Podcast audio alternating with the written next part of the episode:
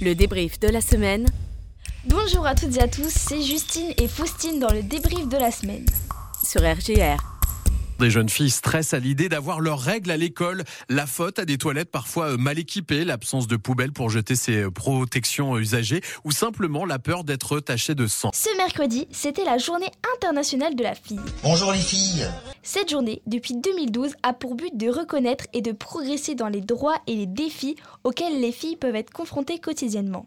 En cette journée spéciale, la secrétaire d'État chargée de la jeunesse, Priska Tevno, s'est rendue auprès d'une association engagée nommée Capital Filles. En fait, ça, ça crée un stress parce qu'effectivement, il y a encore beaucoup de familles dans lesquelles on n'en parle pas, soit parce qu'on a peur de parler du sujet, euh, soit simplement parce que ben, on attend que les choses elles arrivent d'elles-mêmes en fait, et on n'écoute pas forcément euh, la jeune fille dans son désir d'avoir des infos.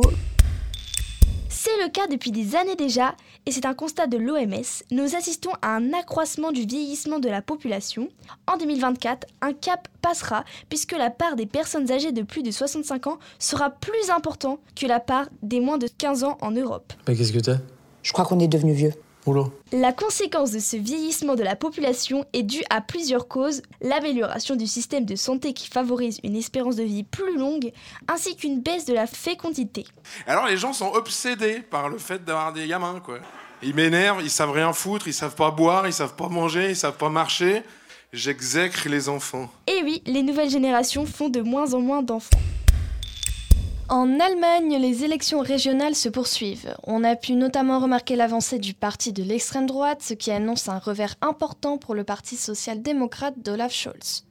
Dans la région de Bavière, il y aurait 14,6% des voix en plus pour l'extrême droite, soit 4,4 points de plus qu'aux dernières régionales. Cela vient d'être annoncé, le festival de la Magnifique Society de Reims n'aura pas lieu en 2024. Je suis déçu Qu'est-ce que je suis déçu? Je suis, je suis très très déçu La raison serait que la date est trop proche des Jeux Olympiques et de la date de passage de la flamme olympique dans la Cité des Sacres. Ce passage est quant à lui prévu le 30 juin au Parc du Champagne. Depuis lundi 9 octobre 2023, la billetterie pour assister aux Jeux paralympiques de Paris 2024 est officiellement ouverte. Rien qu'aux Jeux paralympiques de 2024, pas moins de 23 disciplines seront représentées. L'offre va d'ailleurs s'étoffer.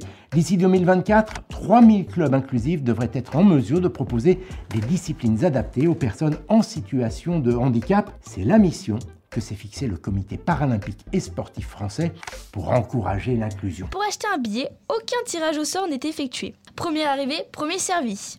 Il suffit juste de vous rendre sur le site ticket.paris2024.org et d'acheter jusqu'à 30 billets avec le même compte pour assister à l'épreuve de votre choix. Ensuite, toujours la Coupe du Monde de rugby. La semaine dernière, les Bleus ont gagné 60 à 7 contre l'Italie, ce qui les qualifie pour les quarts de finale. Pour rappel, l'équipe de France avait marqué 8 essais et a eu 2 pénalités. Le prochain match est prévu dimanche contre l'équipe de l'Afrique du Sud. Le coup d'envoi est prévu à 21h.